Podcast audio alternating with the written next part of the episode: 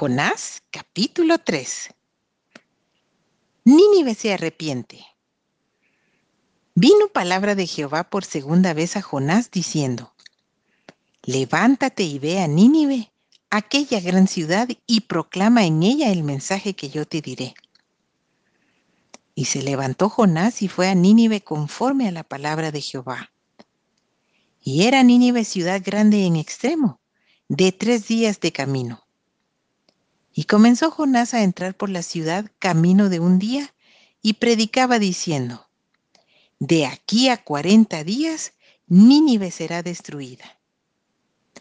Y los hombres de Nínive creyeron a Dios y proclamaron ayuno y se vistieron de silicio desde el mayor hasta el menor de ellos.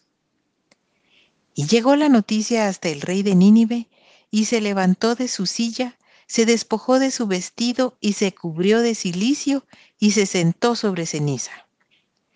E hizo proclamar y anunciar en Nínive por mandato del rey y de sus grandes, diciendo, Hombres y animales, bueyes y ovejas, no gusten cosa alguna, no se les dé alimento ni beban agua, sino cúbranse de silicio hombres y animales y clamen a Dios fuertemente y conviértase cada uno de su mal camino, de la rapiña que hay en sus manos.